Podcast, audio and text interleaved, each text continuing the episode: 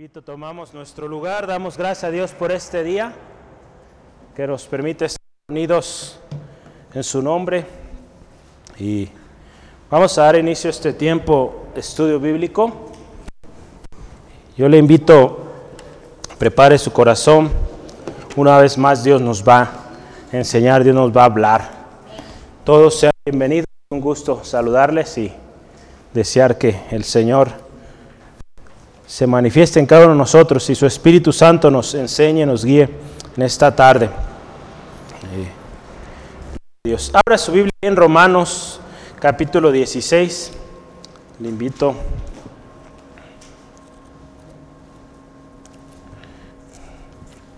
Estemos orando por los estudios que estarán continuando después de que terminemos.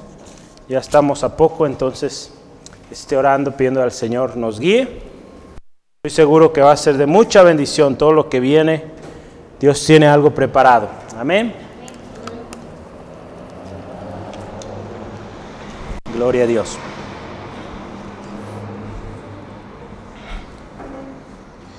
El tema de hoy,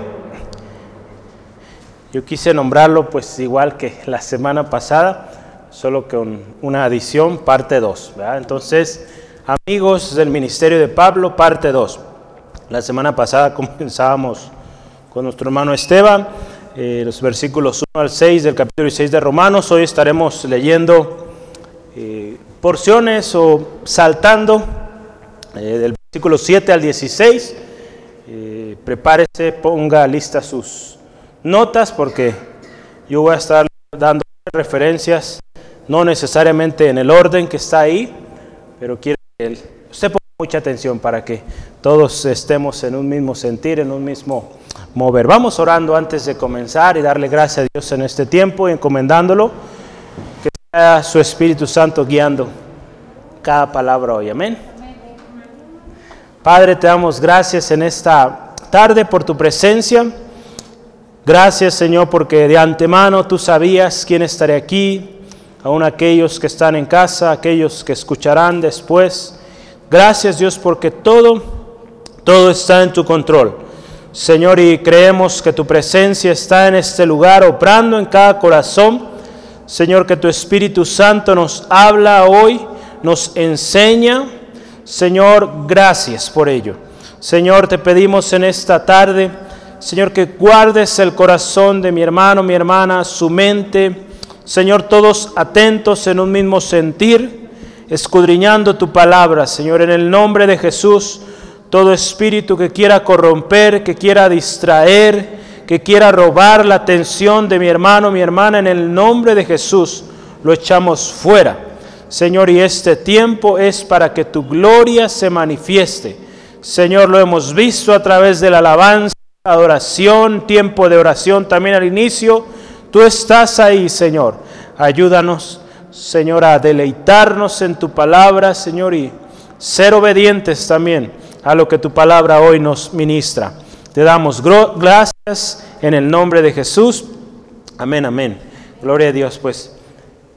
Bien lo decíamos la semana pasada, muchos nombres, muchos nombres aquí en este último capítulo, sobre todo por pues los primeros 16, podríamos decir, es donde vamos a encontrar gran número de, personas, menciones. Ahí en el 21 en adelante también hace algún eh, una última mención de nombres. Y solo recapitulando un poco de lo que veíamos la semana pasada, yo eh, tomé extractos de algunos nombres, ¿verdad? En particular, Eve, ¿verdad? Este nombre, esta mujer, veíamos su significado radiante, una mujer servidora, pura, que, que, Dios usó y Pablo habla muy bien de esta, de esta mujer. Priscila y Aquila, no se diga, eh, colaboradores, un matrimonio colaborador con Pablo, no solamente en el ministerio, aún también en, el, en la profesión que ellos desenvolvían como constructores de, tiendas de campaña. Pablo también ese era uno de sus oficios, entonces también colaboraban en, en la parte profesional. Epeneto también, eh, Amado, dice ahí, primer fruto de Acaya, María, ¿verdad? El hermano compartía varias, eh, reflexiones o ejemplos de mujeres llamadas María en la Biblia, eh, cómo fueron mujeres de testimonio, eh, una mujer, por ejemplo, que escogió la mejor parte, ¿se acuerdan? Cuando Jesús está en la casa de Lázaro, María escogió la mejor parte. Entonces, hay buenos, eh, buenas referencias de este nombre en la Biblia. Y algo que veíamos y concluíamos, Pablo siempre se reunió de gente fiel, gente que amaba a Dios, gente que servía a Dios. Qué hermoso hermano, hermana, que usted y yo también nos reunamos o nos rodeemos de gente así. Porque gente así, hermano, hermano, nos van a llevar, pues, eh, en crecimiento de nuestra vida como cristianos.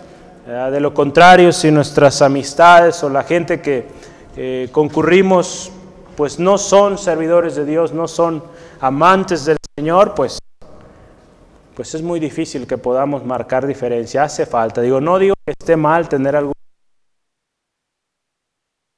compañeros, colegas, pero que usted, hermano, hermana, se rodee de hombres fieles a Dios.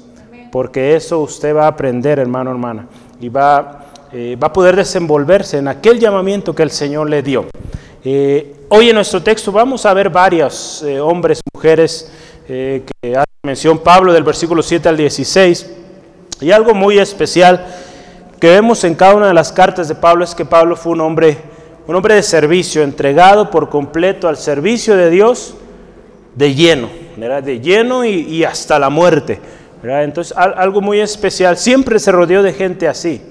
Y cuando de repente había por ahí algunos que no, no concordaban, en una ocasión este joven Marcos no andaba muy bien y pues lo tuvo que despedir. parece ser que eh, Pablo tenía su, su carácter ahí, pero él siempre, ¿verdad? lo que podemos ver en sus cartas, le gustaba la excelencia, le gustaba el orden en la iglesia, en la casa de Dios. Usted puede ver cada una de sus cartas, cómo instruye a las diferentes iglesias. Corintios, eh, vamos a estar eh, viendo más adelante probablemente ahí. Eh, a estos hermanos, muchas instrucciones interesantes les dio y, se ve su corazón ahí. Pero esto es importante. Pablo siempre se rodeó de hombres, mujeres fieles al Señor. Y fíjese algo muy especial, y lo veremos la próxima semana esto. Pablo también era muy diligente, y aquellos que causaban divisiones o aquellos que causaban tropiezo en otros, Pablo les decía, ni siquiera coman con ellos, ¿verdad? No que no sigan su ejemplo. Si usted gusta tomar nota, lo vamos a ver la próxima semana con nuestro hermano. Eh, Romanos 16, 17 al 18, ahí nos habla de los que causan divisiones Primera de Corintios 5:11, ¿verdad? Los que se dicen ser cristianos y no lo son, andan en, pecado. Pablo era muy estricto, estricto, con esto y decía, ni siquiera coman con ellos. Hay gente que ni siquiera, hermano, hermana. Y eso está hablando, tenemos que tener claro, está hablando de gente que dice ser cristiana y con sus frutos, con su conducta, no lo manifiesta. Con ese tipo de personas, hermano, hermana, son con los que no debemos acercarnos ni, ni formar amistad. No son una buena influencia para nosotros. No estamos hablando de gente inconversa, al contrario, con ellos nos vamos a acercar para hablarles de Cristo. Siempre nosotros, pues guardando claro el testimonio. Entonces hoy vamos a ver, yo quiero que analicemos, eh, en algunos casos veremos el significado de los nombres, pero eso no, no lo estaré yo hoy considerando eh, como relevante, pero yo quiero resaltar cuatro tipos, perdón, siete tipos de amigos, siete tipos de amigos que tenía Pablo y la manera en cómo Pablo se expresa de ellos. Entonces vamos a ver estas siete características, podríamos decir, y nos van a enseñar dos cosas primordialmente. Cuando yo estaba estudiando anoche, repasando mis notas y viendo qué podemos concluir o qué aprenderemos de esto, es lo siguiente, para que usted al final medite conforme vamos pasando cada tema. Aprenderemos dos cosas esencialmente. La primera, qué tipo de amigos habremos de buscar, ¿no? Y la segunda, qué tipo de amigos vamos a hacer. Entonces, ¿cuáles van a ser los que, o con los cuales nos vamos a rodear? Y también cómo vamos a ser nosotros, ¿no? Entonces, y, y terminamos con algo muy peculiar también, Pablo ahí dice, saludaos los unos a otros, ahí en el versículo 16, con ósculo santo. Os saludan todas las iglesias de Cristo. Eh, un saludo con un beso santo, un saludo muy común en el oriente, aún todavía en nuestros días, eh, saludo de beso eh, en la mejilla. Acá no es muy común, sobre todo en, varones, pero, pero, bueno, vamos a ver algo relevante con este pasaje. Entonces la primera parte o la primera característica, esa mencioné tres, están juntas, pero son los parientes, los compañeros de prisiones y los muy estimados entre los apóstoles. Los parientes, los compañeros de prisiones y muy estimados entre los apóstoles. A estos vamos a ver primero. Eh, si usted en nuestro texto habla de tres personas, en este texto en particular, que eran parientes. Y cuando Pablo dice parientes, está hablando de gente que vivía, eh, perdón, de gente que era eh, judía. Cuando se refiere a ellos, por ejemplo, ahí en el versículo 7 nos dice así: Saludad a Andrónico y a Junías, mis parientes y mis compañeros de prisiones. Fíjese, y aquí menciona esto, los cuales son muy estimados entre los apóstoles y que también fueron antes de mí en Cristo. Entonces yo le voy a poner eh, a trabajar un poquito y ayúdeme a encontrar el tercer pariente que menciona Pablo ahí. Vea del 8 en adelante, ¿qué otro pariente saluda a Pablo ahí? Vea su Biblia, del 8 en adelante va a encontrar a una persona ahí que Pablo menciona como su pariente. Acuérdense, estamos en un estudio bíblico, entonces hay que venir preparados para estudiar. ¿Quién?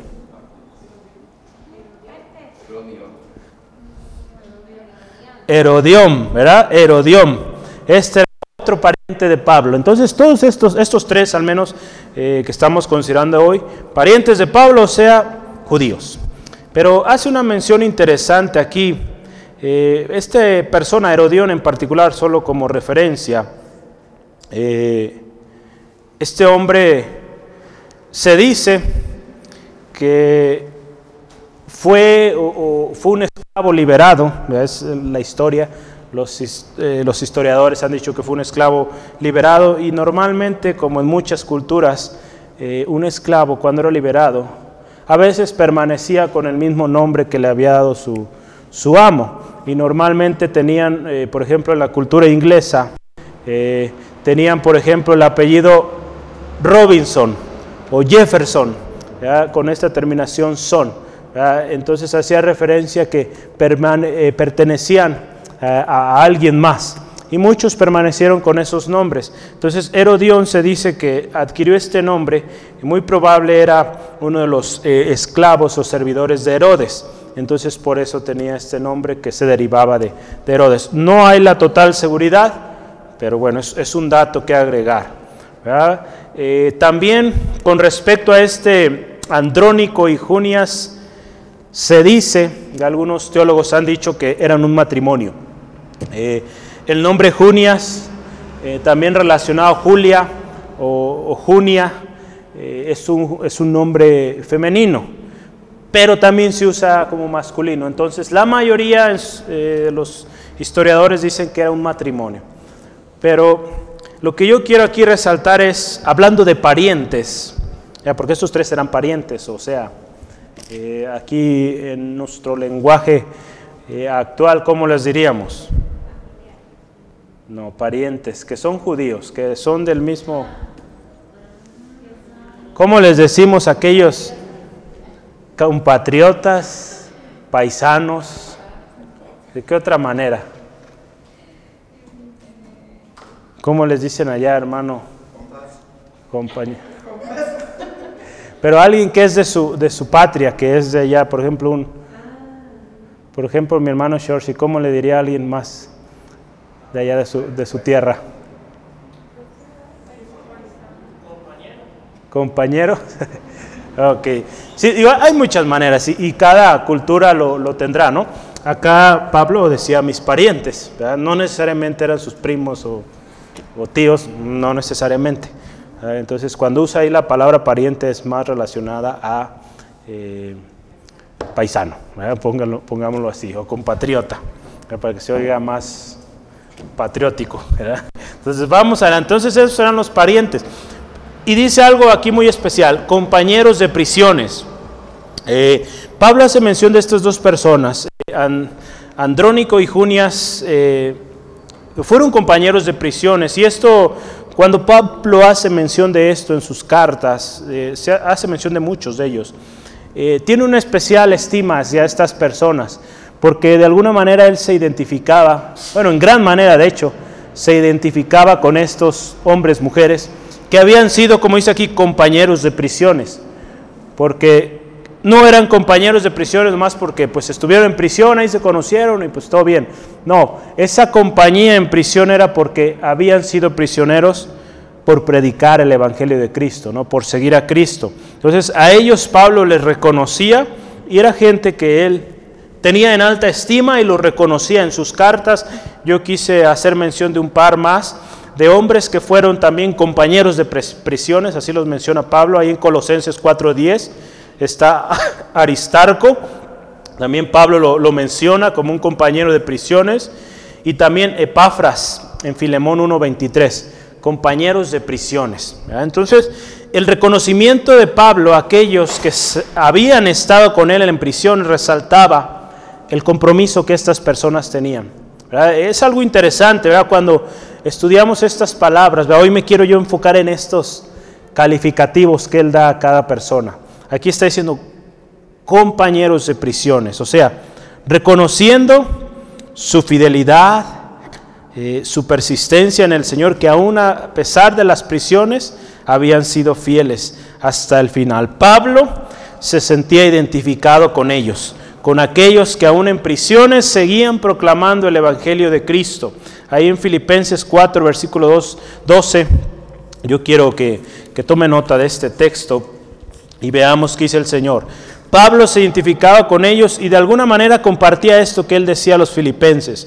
Sé vivir humildemente y sé tener abundancia. En todo y por todo estoy enseñado, así para estar saciado como para tener hambre, así para tener abundancia como para padecer necesidad. Pablo se identificaba, si usted se fija, en las prisiones, estar en prisión hoy en día, pues eh, digamos, las prisiones en algunos países a veces ya parecen más hoteles, pero estar en prisión realmente era algo duro, algo difícil. Digo, hay países que todavía lo es. Y, era algo tremendo. No solamente era estar aislado, sino que era un sufrimiento. Y Pablo se identificaba con ellos. Y cuando él hablaba, sé vivir en abundancia, en escasez, con hambre, Está hablando de todos estos episodios en su vida donde él tuvo que estar en estos lugares por predicar el Evangelio y él, gozoso de serlo, y se identificaba con aquellos que también lo hacían. En Hechos 21:13 también nos dice, entonces Pablo respondió, ¿qué hacéis llorando? A ver, déjame ver, creo que este...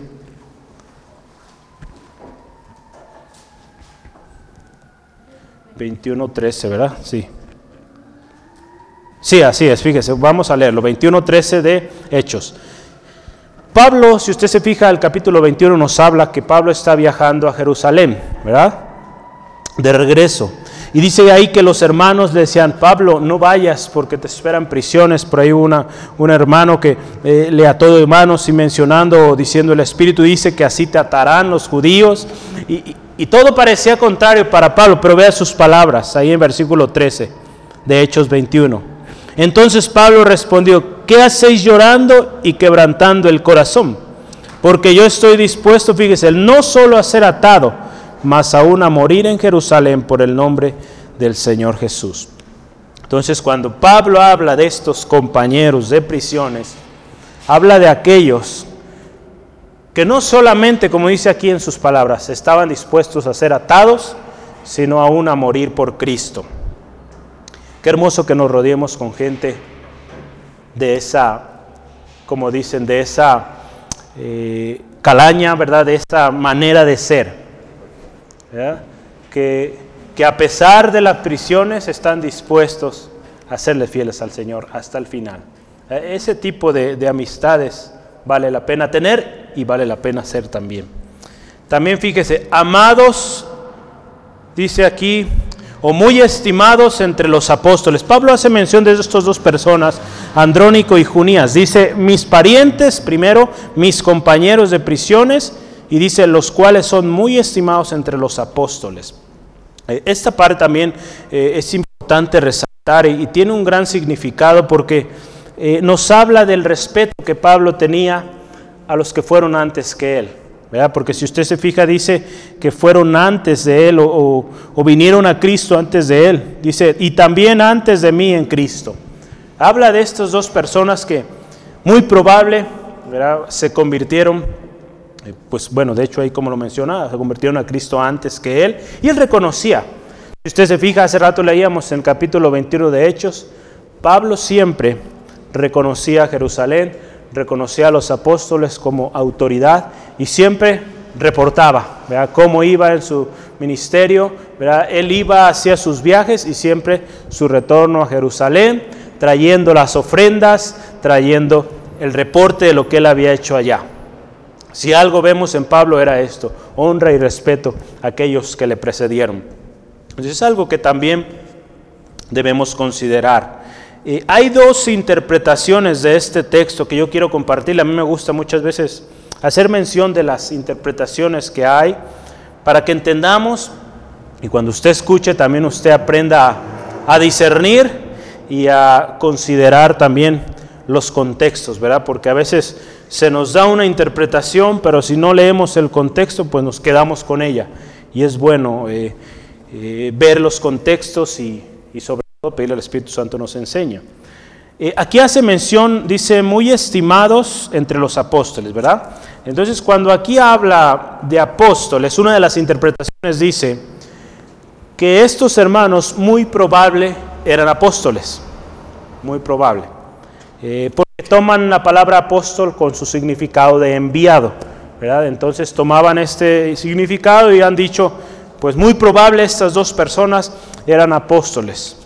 Y, eso lo respaldan con un par de versículos que yo quiero que usted los, los escuche o los alcance a ver. En Hechos 14, cuando Pablo está con, con Bernabé, hace mención de esto. Eh, Hechos 14, 4 dice la palabra así. Mas ellos callaron. Ay, no, estoy en Lucas, yo estoy en Lucas, es Hechos, Hechos 14. Hechos 14, versículo 4, dice la palabra así. Y la gente de la ciudad estaba dividida. Unos estaban con los judíos y otros con los apóstoles. Vamos a ver ahí. La ciudad dividida, dividida Pablo y Bernabé en Iconio. Entonces, unos con los judíos, otros con los apóstoles. Y no necesariamente estaban los apóstoles ahí. Yo lo acuerdo, se le estoy hablando de la primera teoría. Y el versículo 14 dice, cuando lo oyeron los apóstoles, Bernabé y Pablo, ahí hace mención de los apóstoles y hace mención de Bernabé y Pablo. Ellos, si usted se acuerda, no eran necesariamente de los doce. Pablo sí hace mención apóstol a los gentiles, pero Bernabé no. Entonces aquí hace una mención de alguien fuera de los doce junto con Pablo como apóstol. Y, dice, rasgaron sus ropas y se lanzaron entre la multitud dando voces. Entonces, aquí hay una referencia donde nos habla de apóstoles, eh, usando de alguna manera el término de aquellos que eran enviados. Y 1 Corintios 9.5. 1 Corintios 9.5. Ahí nos dice también, no tenemos derecho de traer con nosotros una hermana por mujer como también los otros apóstoles y los hermanos del Señor y Cefas. Pablo está hablando ahí, si usted se fija en el capítulo 9 de 1 Corintios, los derechos de un apóstol. Y ahí en particular algunos han utilizado este pasaje como un soporte para decir que eh, este hombre y posiblemente mujer, Junías, eran apóstoles. Y toman este pasaje para hacer soporte de que Junías, siendo mujer, podía ser apóstol.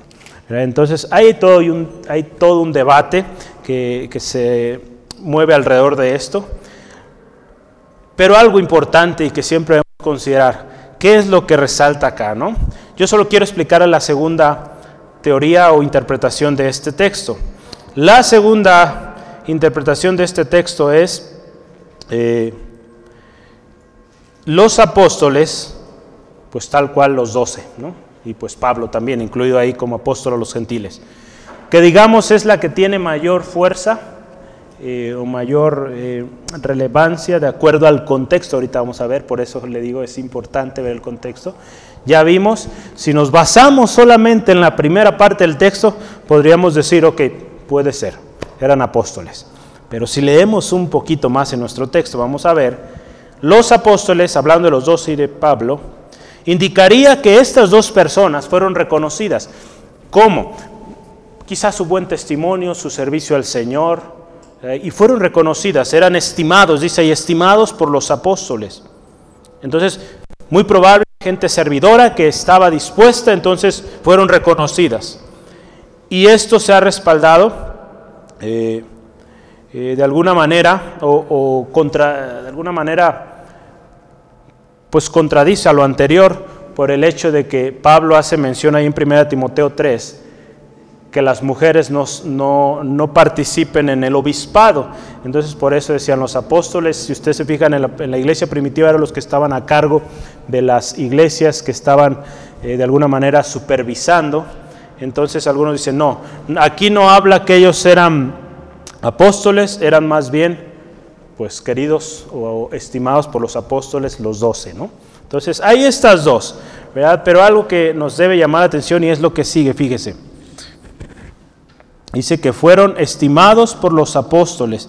Vamos a ver qué más, dónde está nuestro texto. Estamos, versículo 7, ¿verdad? Muy estimados entre los apóstoles y que también fueron antes de mí en Cristo. Entonces, eh, fíjese, Pablo siempre, digo yo aquí lo que quiero resaltar es lo siguiente, siempre mostró su respeto y honra a los que le precedieron.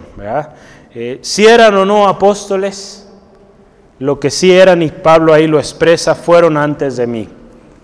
Fueron antes de mí. Y esto cabe resaltar, Pablo nunca dio, bueno, aquí vemos un corazón que nunca dio lugar al orgullo, aun cuando muy probable era que su ministerio había tenido mayor alcance que estas personas, él reconocía a aquellos que le precedieron y nunca los menospreció. Veía, lo veíamos ya en Hechos 21. Siempre Pablo volviendo a Jerusalén, dando reporte, dando eh, actualización cómo estaban las iglesias a donde él eh, acudía. Entonces, primera parte, parientes, compañeros de prisiones, y estimados entre los apóstoles. ¿Qué podemos sacar de acá?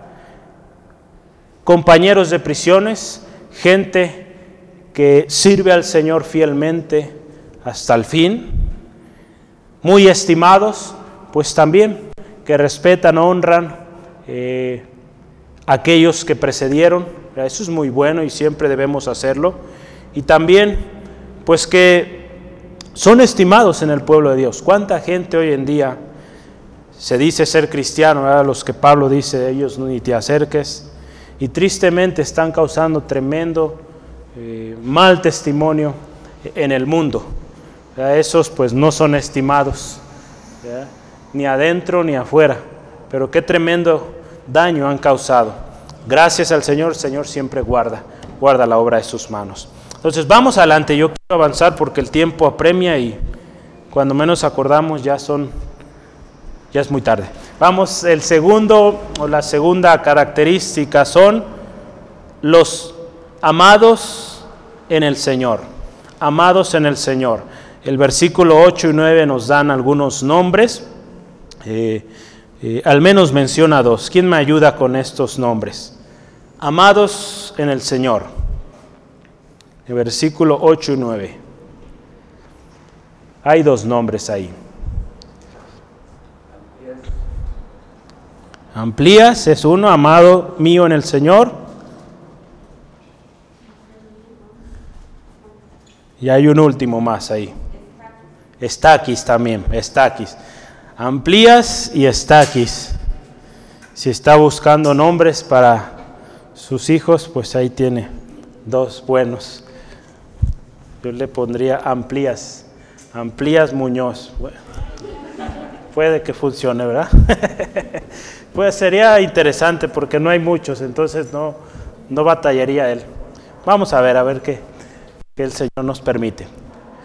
Cuando Pablo se expresaba de alguien como amado, yo quiero hablar de esto, los nombres pues sí es interesante, pero cuando Pablo se expresaba de alguien como amado o amados, representa un, especial aprecio, ¿no?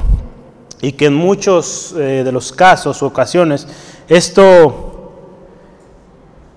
significaba, ¿verdad? Que él, aún amándolos, ¿verdad? Eh, eh, Pablo tenía una manera muy peculiar de amar y, y a veces su amor también, como a veces nuestras mamás, porque te quiero, eh, te reprendo. Entonces Pablo también tenía una manera de amar también así. Ahí en 1 Corintios 15, 58, yo quiero que veamos este, este pasaje.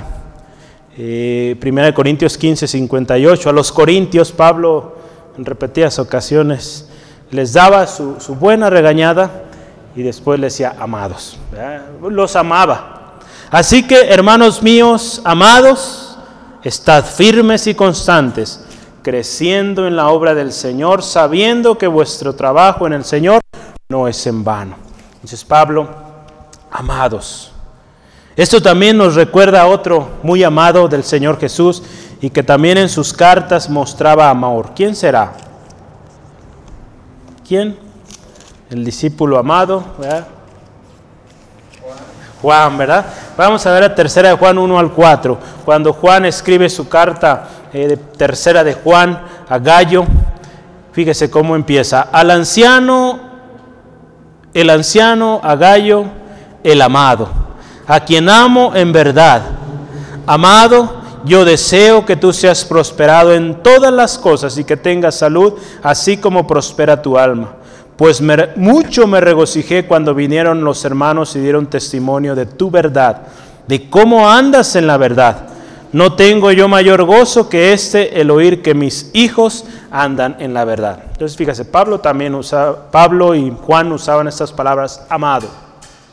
Y es algo que, es especial, ¿verdad? Cuando usted se expresa a su hermano, su hermana en Cristo, amado o amada, Que, que sea algo realmente eh, profundo en su corazón, no solo de labios, sino que sea algo característico, hermano, hermana. Seamos amados y que también nosotros amemos. El amor fraternal es algo, hermano, hermana, que debe identificar a los cristianos. Pablo, en sus cartas usted ve a los romanos, muchos de ellos todavía no los conocía, digo, no los conocía, pero fíjese cuántos nombres listó ahí. Entonces ya conocía varios en Roma, pero no había tenido la oportunidad de ir a Roma, pero él, fíjese acá qué amor, y escribió esta carta tan especial que hoy, pues aún a nosotros nos sigue bendiciendo. Entonces Pablo nos enseña aquí la característica o la, lo que identifica a un cristiano, que es el amor fraternal. Ahí en Hebreos 13, versículo 1 y 2 nos habla así, permanezca el amor fraternal. No os olvidéis de la hospitalidad, porque por ella algunos sin saberlo hospedaron a ángeles. Aquí el escritor de Hebreos, algunos han dicho fue Pablo, no hay la certeza de ello, pero aquí permanezca el amor fraternal. Pablo permanecía en este amor. Entonces, ¿qué aprendemos de estos amados, amigos amados de Pablo? Pues ese amor fraternal, ¿no? Que había entre hermanos, ¿sale? Mi, dice ahí mi amado en el Señor. Y número tres, vamos el siguiente, acuérdense, son siete, entonces hay que ir, ir avanzando. Número tres, el siguiente es colaborador en Cristo Jesús. Ayúdeme a encontrar el siguiente colaborador en Jesús. Ya mencionamos la semana pasada a este, Priscila y Aquila, pero hay uno más, un colaborador de Pablo en Cristo Jesús.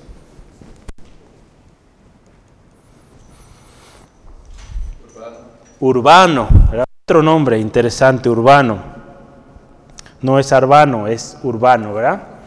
Urbano. Entonces, tanto el nombre Urbano, eh, bueno, tanto los hombres Urbano como Estaquis, eh, eh, solo para hacer mención, ya ve que estamos, Urbano está en el versículo 9, si os gusta anotarlo. Menciona ahí, saludo o saludad a Urbano, nuestro colaborador en Cristo Jesús, y está aquí, amado mío.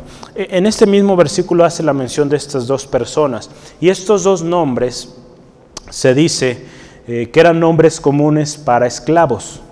En el periodo greco-romano, eh, cuando estuvo el imperio de los griegos, poco antes de que fueran conquistados por los romanos, estos nombres se usaban mucho para esclavos. Entonces, eh, si usted se fija en esas temporadas entre los griegos y los romanos, se eh, proliferó mucho este tema de las clases sociales y todo este tema. Entonces había nombres para esclavos.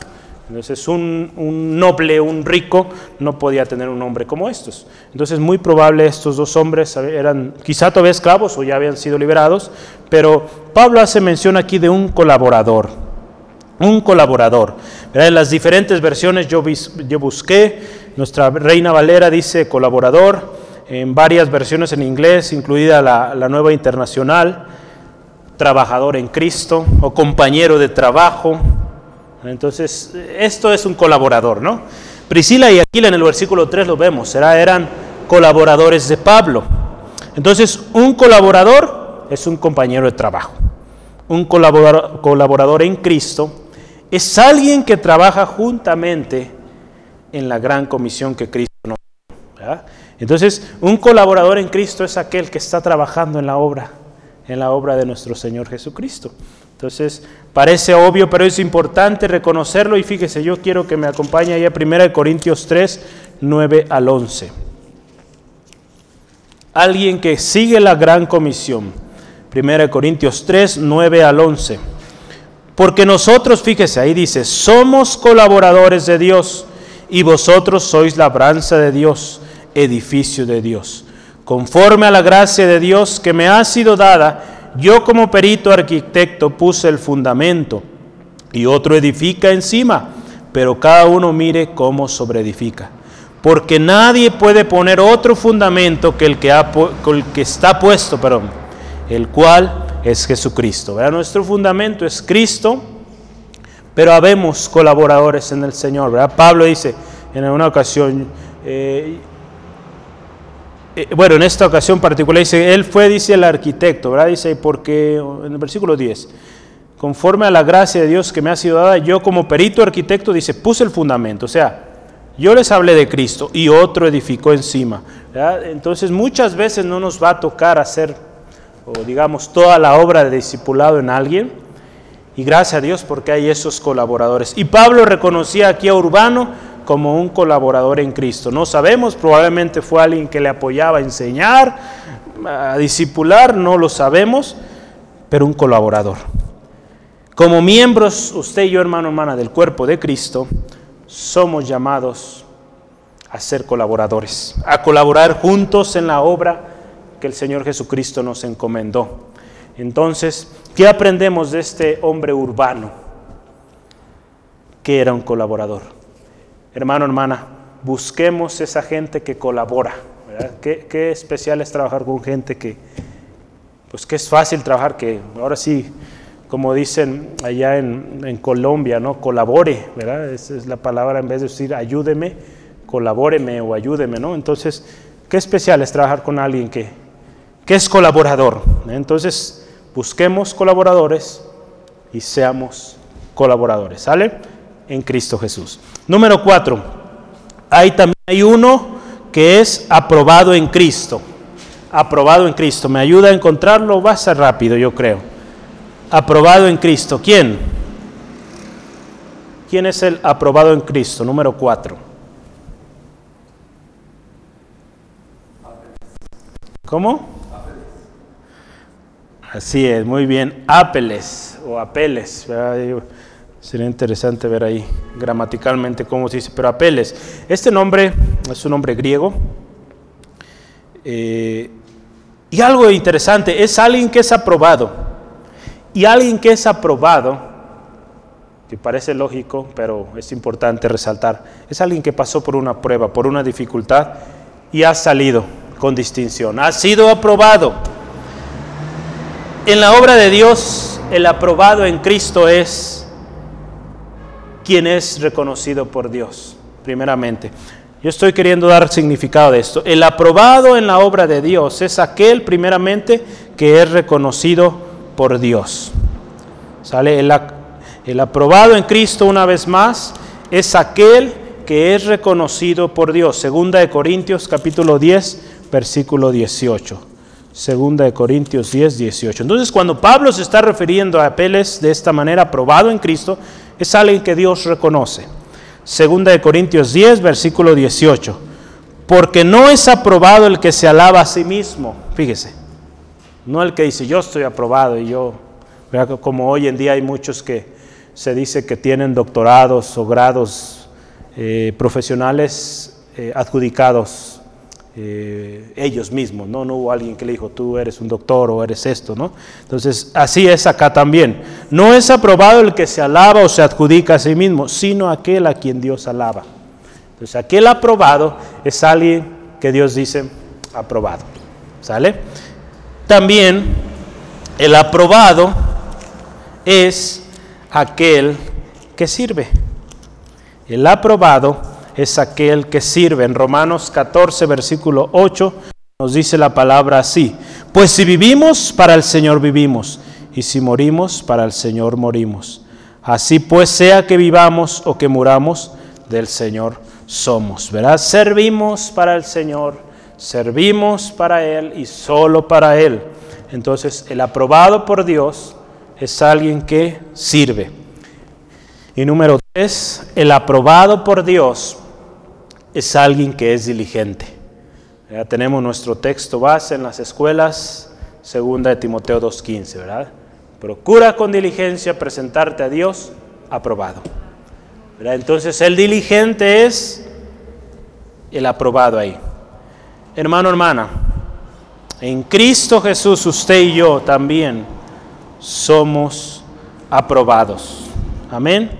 En Cristo Jesús usted y yo somos aprobados. Si antes nuestro pecado nos hacía estar reprobados delante de Dios, cuando venimos a Cristo hemos sido aprobados.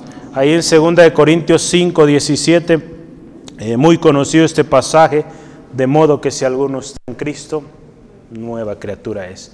Las cosas viejas, lo reprobado de antes, ahora es, eh, es nuevo en Él. Todo es nuevo. Las cosas viejas pasaron, ahora todo es nuevo. Ahora todo eso nuevo que es es aprobado por Dios.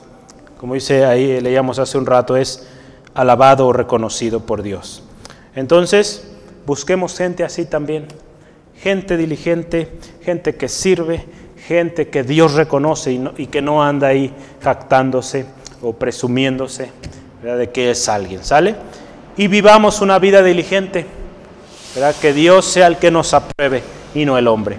Número 5. Yo quiero hacer mención. Pablo eh, saluda a algunas familias y grupos de hermanos. Familias y grupos de hermanos o hermanas. Eh, yo le voy a ayudar un poco ahí porque son varios nombres.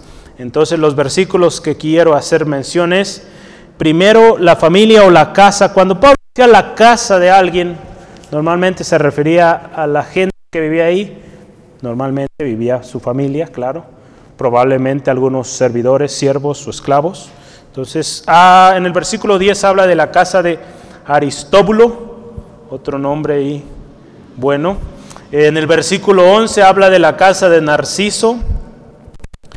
Y en el versículo 15 habla de Filógo, Julia, Nereo y su hermana y Olimpas. Olimpas también. Entonces, todos estos familias o, grupos de hermanos, hermanas, y, algo interesante aquí que yo quiero un poco resaltar, cuando, hablo, ah, cuando Pablo habla o menciona grupos, ¿no? Eh, hemos estado viendo hasta ahorita eh, menciones, bueno, hubo un matrimonio ahí probablemente, pero menciones singulares, ¿no? Una persona o dos. Pero acá se menciona como familias, la casa eh, o la familia o los que están con, ¿no? Entonces, algo interesante aquí en el versículo 11, si lo leemos, fíjese, dice, saludad a Herodión, mi pariente, ese ya lo vimos. Saludad a los de la casa de Narciso, los cuales están en el Señor. Fíjese esta parte, los que están en el Señor. Una familia que estaba en Cristo es una familia bendecida y reconocida en la iglesia. Pablo hacía mención, los que están en la casa de Narciso, que están en el Señor. Son reconocidos, aquellas familias que están en el Señor. Amén. Y también en el versículo 15, algo que también ahí resalta, fíjese. Saludad a Filólogo, a Julia, a Enereo y a su hermana, a Olimpas, y a todos los santos que están con ellos. Esta parte, a todos los santos. Qué, hermoso. Pablo se expresa a estos grupos, a unos dice los que están en el Señor y a otros y a estos otros los santos. Todos hemos sido llamados, dice la palabra, a ser santos. Ahí en 1 Pedro 1, 15 al 16. Sed santos porque yo soy santos, dice el Señor. Entonces todos hemos sido llamados a ser santos, pero o, vea qué hermoso es esto, porque el que nos llamó es santo, ¿verdad? Entonces, algo especial aquí en, esta, en este pasaje es Pablo haciendo mención de su hermano como santos. ¿verdad? Entonces, qué hermoso. El propósito de Dios para cada individuo es que sea salvo, ¿verdad? Y que por medio de eh, Cristo, claro, es su salvación, y que junto con él su familia también venga a salvación. Tenemos ahí Hechos 16:31, cree en el Señor Jesucristo y serás salvo tú y toda tu casa. Entonces fíjese aquí cuando Pablo hace mención de estas familias, nos da un ejemplo de gente que creyó en Cristo y su familia fue salva. Eh, Dios tiene un propósito para cada familia. Hermano, hermana, no dejemos de orar por nuestras familias. O si usted vive quizá en alguna comunidad de, de personas, no olvide orar por aquellos que están cerca de usted, que el Señor traiga salvación a ellos. Y recuerde, ¿qué podemos obtener de estos dos saludos a estas familias y a este grupo de personas? Que estaban con el Señor, estaban en el Señor Jesús, y eran santos, vivían en santidad. ¿Sale? Entonces esto aprendemos de esta quinta característica. Número 6. Número 6. Pablo hace mención también de unas mujeres, o sea, el título ahí es Mujeres que trabajan en el Señor. Aquí en particular de nuestras hermanas, eh, texto muy interesante aquí. ¿Quién me ayuda con estos tres nombres? Tres mujeres que menciona aquí Pablo, mujeres que trabajaban en el Señor. Hay una más que, que hablamos, o más, otro par que hablamos eh, la semana pasada. Pero esta semana ayúdeme a encontrar estas mujeres de las cuales Pablo habla.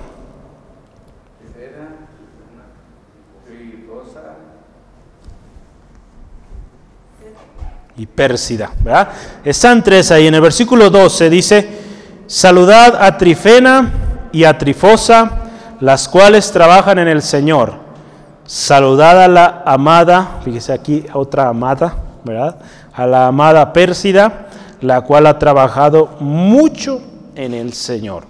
Eh, las primeras dos que hace mención, eh, se dice que muy probable eran hermanas y muy probable eh, gemelas, o ¿cómo le llaman? Gemelas o, las que nacen juntas. Mellizas, o digo, existe la, teoría de que probablemente eran hermanas por este tema del nombre, que tenían la misma raíz. Si usted se fija, tri, las dos empiezan, trifena y trifosa, entonces muy probable dicen que eran hermanas, ¿no? Entonces puede ser. Pérsida, eh, su nombre significa mujer persa, entonces muy probable tenía alguna raíz de Persia. El ministerio de Jesús, ¿verdad? si analizamos de las mujeres que trabajan, el ministerio de Jesús fue muy soportado, muy apoyado por muchas mujeres piadosas que servían al Señor fielmente. Eh, las hermanas en su estudio, yo creo han visto muchas mujeres ejemplares en la palabra. Y el ministerio de Pablo también. Eh, Dios usó a mujeres, a Febe, una de ellas. Eh, ¿Quién más? Priscila, también. Y, varias mujeres ahí que tenemos. Estas tres también eh, Pablo hace mención de estas, ¿verdad? Y para María también, de hecho, hablábamos la semana pasada, María también, eh, que trabajaron. Pero algo interesante, hace mención de que estas mujeres eran reconocidas por su trabajo, ¿verdad? Su trabajo en el Señor. Entonces, por eso yo nombré esta sección, mujeres que trabajan en el Señor. Qué hermoso y qué buen testimonio son esas mujeres que trabajan en el Señor. Y, y hay una mención un poco más especial. Cuando Pablo habla, por ejemplo, de Pérsida, la última que veíamos, y también cuando habla de María en el versículo 6, dice que trabajan o que trabajaron mucho. No solo trabajan en el Señor, dice trabajan mucho. Entonces, como decimos aquí en Jalisco, bien mucho. Entonces, eran trabajadoras excelentes en ello y se Pablo aún expresa como amada. amada. Qué hermoso, hermano, hermana. Pablo hace algunas menciones de, eh, en su ministerio de mujeres que fueron buen testimonio. Y, fíjese algo interesante aquí. Eh, Pablo habla, por ejemplo, de las mujeres de buen testimonio y trabajadoras. Y, cuando Pablo hace esta mención, por ejemplo, ahí en 1 Timoteo 5, 9 al 10, 5, eh, 9 al 10, nos habla de las viudas. Hace algunos meses, no, de hecho ya más de un año creo, eh, hablamos de esto en el equipo ministerial, sobre las viudas en la iglesia y cómo Pablo se refiere a ellas. Él habla de las viudas eh, de cierta edad ya avanzada y de las viudas jóvenes. Y Pablo indica a Timoteo qué tipo de viudas apoyar o, ministrar. Eh, y él hace mención ahí de, algo muy interesante, cómo eran o cómo deberían ser estas viudas a las cuales se les iba a apoyar. Y ahí dice, perdón, en 1 Timoteo 5, 9 al, al 10. Dice la palabra, sea puesta en la lista, fíjese, solo la viuda no menor de 60 años. Entonces de 60 para arriba, que haya sido esposa de un solo marido, aquí habla de un ejemplo, que tenga testimonio de buenas obras, si ha criado hijos, si ha practicado la hospitalidad, si ha lavado los pies de los santos, si ha corrido a los, eh, si ha socorrido, perdón, a los afligidos, si ha practicado toda buena obra. Pero viudas más jóvenes no admitas, porque cuando impulsadas por sus deseos se rebelan contra Cristo y quieren casarse, y bueno, y hablan un montón de cosas, ¿verdad? El chisme y todo lo que sucede con este tipo de mujeres viudas más jóvenes, ¿verdad? Pablo está haciendo mención aquí eh, que a mí me llama la atención porque estamos hablando de mujeres trabajadoras. Entonces Pablo, fíjese cómo hace la mención y reconoce a las mujeres viudas que habían trabajado en el Señor y que de alguna manera pues había que apoyar. A las más jóvenes pues todavía su juventud, su carnalidad en algunas pues las hacía desviarse, se comprometían y no cumplían. Entonces Pablo pues a ellas dice, a ellas no, solo a las trabajadoras. Entonces Pablo reconocía a las hermanas trabajadoras. Eh, ¿Qué más? ¿Qué otro tipo de mujeres mencionó Pablo? Pablo mencionó también a las mujeres hospitalarias. Eh, por tiempo no alcanzaremos a ver, pero Lidia, Lidia es una de ellas. En Hechos 16, 13 al 15, Lidia fue una mujer trabajadora hospitalaria. Dice la palabra ahí que fue insistente con Pablo.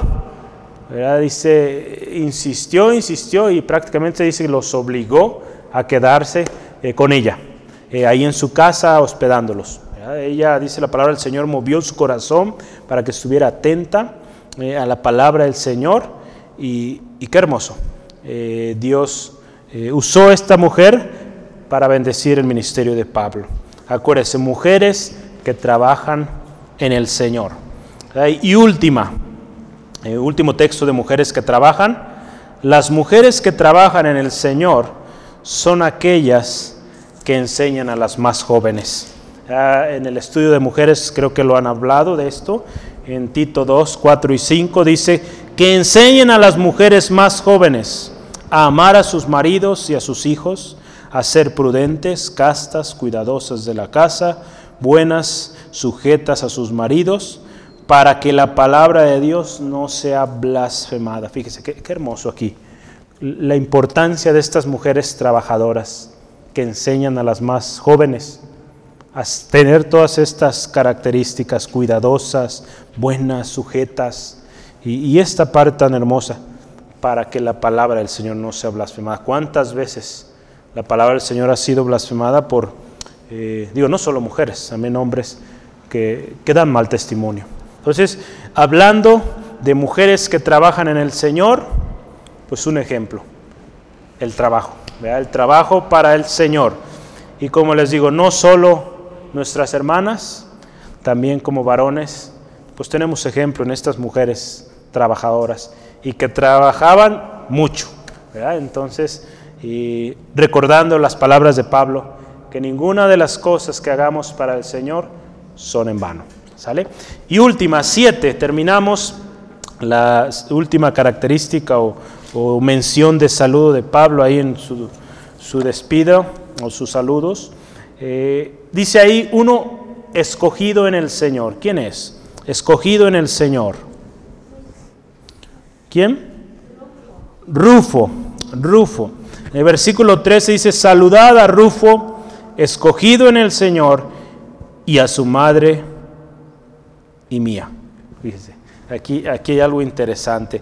En una versión, la internacional dice distinguido creyente, escogido. Algunos dicen, algunos historiadores han dicho que este hombre, Rufo, muy probable venía de una familia especial y por eso hace mención como el escogido Rufo. Una de las ideas o teorías que se tiene es que este hombre fue hijo de Simón de Sirene, el cual cargó la, cruz de Jesús. Es una de las teorías que existe, que fue hijo de, este hombre. Eh, Simón de Sirene se dice que tuvo dos hijos, Rufo y Alejandro o Alexander. Entonces dicen que muy probable este Rufo del cual está hablando Pablo, fue este, este hombre. Entonces podría asociarse porque venía de una familia escogida.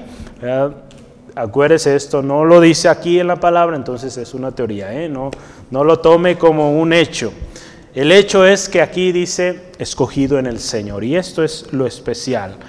Las circunstancias en que Rufo fue escogido no la tenemos clara, probablemente fue de esta familia que le hago mención o otra cosa, pero son dignas de reconocimiento en Pablo. Rufo junto con su familia eran gente de, estima para Pablo. ¿Por qué? Primero hace mención que Rufo es escogido, ¿verdad? escogido en el Señor. Y, la segunda cosa que dice ahí, hace mención de la mamá de Rufo, o la madre de Rufo, dice Pablo, y mía.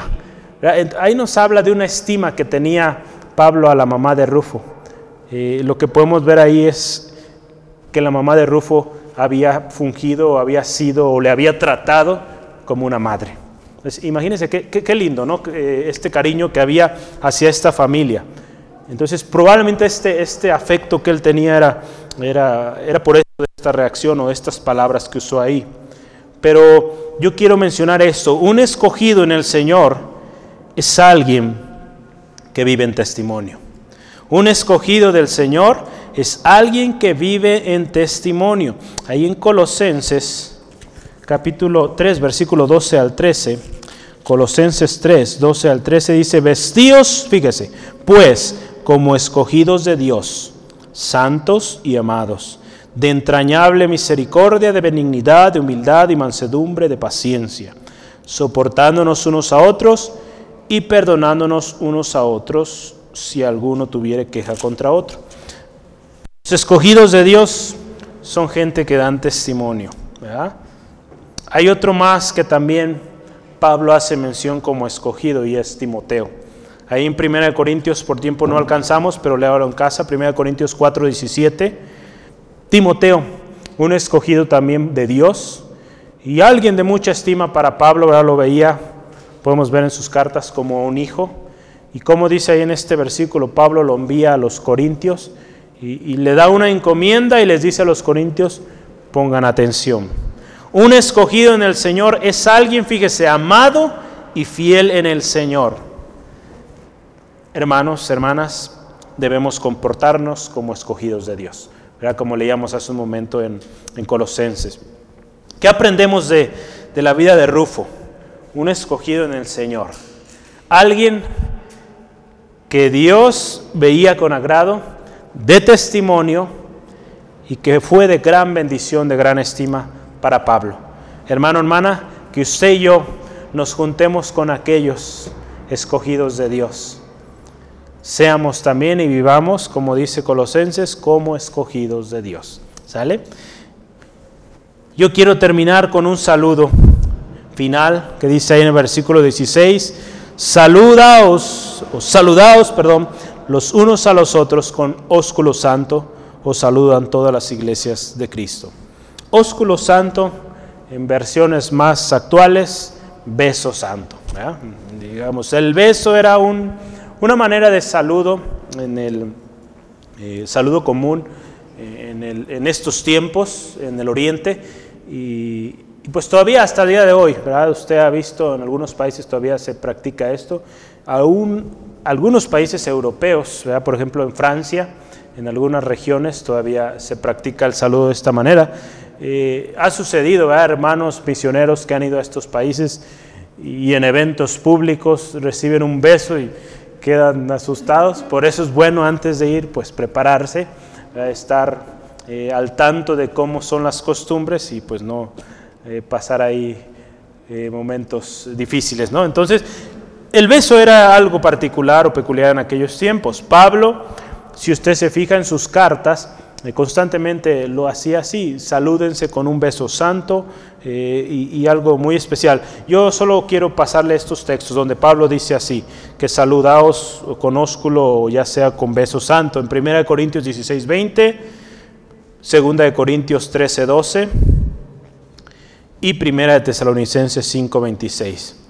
Lo repito, Primera de Corintios 16:20, Segunda de Corintios 13:12 y Primera de Tesalonicenses 5:26. Entonces, donde Pablo hace mención de saludados con, con un beso santo. El ósculo santo formaba parte de aquello que representaba a los cristianos o la comunión de los cristianos en aquellos días y que nos debe ayudar hoy y, recordar la importancia. Eh, quizá culturalmente acá no, no hacemos esto, ¿verdad? Pero sí un abrazo, quizá, bueno, ahorita estamos en, en un poco de restricción, pero bueno, ahorita tenemos este abrazo, ahí con mucha fuerza. Eh, les amamos, eh, pero que esto no debe dejar de hacerse. No necesariamente el modo, ¿verdad? Es más bien lo que hay detrás de ello como veíamos hace unos momentos, un amor fraternal.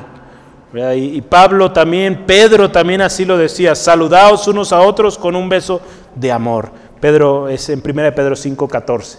Pedro diciendo, saludaos con un beso de amor. Pero cuando habla un beso santo, un beso de amor, habla de un beso, hablando de, de un beso santo, ósculo santo, algo que es limpio, algo que es puro. Y, algo que, es eh, con amor, ¿verdad? Como vemos también un beso de amor. Algo que realmente sale de nuestro corazón. Y así debemos eh, amarnos, saludarnos, ¿verdad? Que cuando usted vea a su hermano, hermano, qué gusto verle. Qué bendición verlo. Ponemos algunos letreros ahí ahorita. Esa es nuestra manera de decirle, qué bendición verle, hermano, hermana. Qué bendición poder saludarle. ¿verdad? Entonces, un saludo, un beso santo representa un saludo sin fingimiento, un saludo puro, sin reservas y sin hipocresía. Así también es como debemos vivir, o como debe ser el amor los unos con los otros, hermano, hermana. Como cuerpo de Cristo, usted recuerda, hemos visto eso en Romanos 12, somos un cuerpo en Cristo. Y el Señor nos llama a amarnos, a ver por el bien de los demás. Entonces Pablo ya casi terminando su carta, ¿verdad? ya estamos llegando al fin. Hermanos, ámense, ámense. Que no falte el amor fraternal. Amén. Y yo quiero concluir con estos pensamientos como resumen de lo que vimos hoy.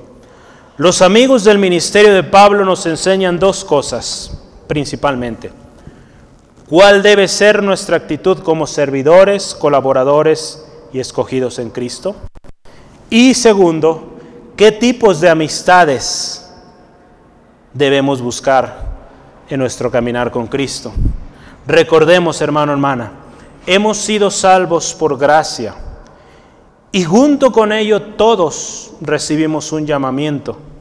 Y este llamamiento es proclamar las virtudes de aquel que nos llamó de luz a tinieblas. Todos hemos recibido un llamamiento y todos tenemos una encomienda de trabajar. Entonces Pablo reconocía a cada una de estas personas como escogidos, siervos, amados, eh, eh, colaboradores, trabajadoras, las mujeres, los hombres también, trabajadores. Recordemos, hermano, hermana, esto. En el desempeño de nuestro llamamiento, Dios nos ha dado dones y ministerios. Dentro del cuerpo de Cristo, debemos de dar buen testimonio y rodearnos de gente de ese o de esa misma manera. Recordemos, fíjese, algunas características de un siervo, de acuerdo a lo que vimos hoy, o las características eh, que Pablo veía en sus amigos o sus compañeros. Compañeros de prisiones en el sufrimiento, amados en el Señor, colaboradores en Cristo, aprobados en Cristo, sirviendo al Señor, fíjese, él hacía mención, sirviendo al Señor con su familia y en grupo, trabajando arduamente como eh, Pérsida, escogidos en el Señor y con un amor fraternal y santo. Cristo, hermano, hermana, en todas estas cosas nos dio ejemplo. Él amó, Él trabajó, Él fue aprobado por el Padre, sirvió, amó a todos sin condición, fue un hijo y un ciudadano ejemplar.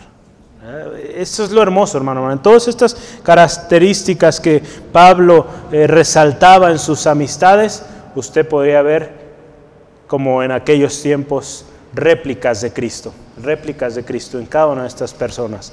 Que hoy en día usted y yo también seamos esas réplicas santas, puras, originales de Cristo Jesús. Amén. Y, hermano, hermana, que nuestro testimonio dentro y fuera de la iglesia sea de alguien que es escogido y santo de Dios. Amén. Vamos orando. Yo le invito, cierre sus ojos ahí donde está y, démosle gracias al Señor por esta palabra especial.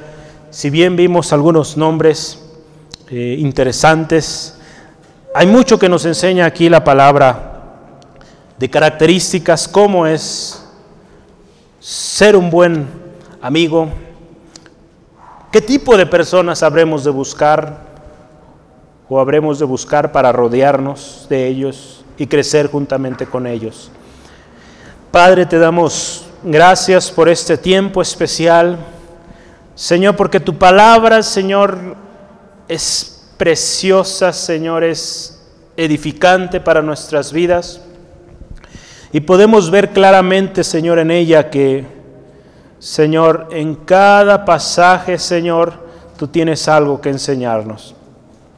Aun cuando en muchas ocasiones hemos leído estos libros, Señor, tú nos enseñas algo nuevo. Gracias Dios por estos hombres, mujeres de testimonio que fueron de bendición en el ministerio de Pablo y que hoy en día nos dan ejemplo de hombres, mujeres de servicio, hombres escogidos en Jesucristo, colaboradores en Cristo, trabajadores que arduamente, Señor, aún en dolor, en prisiones, en aflicción, estuvieron dispuestos a servir. Hombres, mujeres, aprobados por ti, Señor. Señor, hombres, mujeres que se amaban, se amaban mutuamente y su afecto unos con los otros era santo, era puro. Señor, ayúdanos como hermanos en Cristo, como miembros del cuerpo de Cristo, unos a otros nos edifiquemos en amor, Señor. Busquemos, como veíamos hace algunas semanas, la edificación los unos de los otros, Señor. Que no veamos por nuestro propio beneficio, sino, Señor, aquello a lo que nos has llamado, lo usemos para edificación de nuestros hermanos y para extensión de tu glorioso reino, Señor. Gracias Jesús por el ejemplo que nos das de servicio, de amor, de trabajo, ser aprobado, de ser siervo, escogido, amando a todos y siendo un hijo, siendo un ciudadano ejemplar en esta tierra. Señor, gracias por ello, porque ejemplo nos has dado para que como tú, Señor Jesús, nosotros seamos. Señor Jesús, gracias, porque en ti Jesucristo todo lo podemos. Antes, cuando estábamos perdidos, no podíamos. Nuestro pecado nos limitaba, no permitía que fuéramos esas personas de propósito ejemplares. Pero gracias a tu obra poderosa en la cruz, podemos ser hombres, mujeres de ejemplo. Gracias Señor por mi hermano, mi hermana. Ayúdanos a ser esos hombres y mujeres de los cuales tú te agradas y que siempre te alabamos. Señor, yo te pido en esta tarde, si hay alguien que no te conoce, o si hay alguien que se ha alejado de ti, Señor Jesús, te pido toques este corazón, ministrale que él o ella puedan reconocer que solo tú Jesús salvas, que solo en ti Señor Jesús puede encontrar respuesta oportuna a su necesidad. Señor, gracias. Gracias, Señor. Gracias porque eres tan bueno. Señor, y tú traes salvación a aquel que viene con corazón sincero. Señor, te pido, Señor, por las reuniones que vendrán mañana, tiempo de oración, el curso, Señor, que estamos iniciando de matrimonios. Enséñanos, Señor, tu palabra. Y gracias por un domingo bendecido una vez más, unidos para darte alabanza y gloria a ti, Señor. Señor, guarda a mis hermanos que van a casa, líbrales de todo percance, que sea tu gracia, tu bendición con cada uno. En el nombre de Cristo Jesús. Amén, amén. Gloria a Dios. Pues Dios les bendiga, hermanos, hermanas.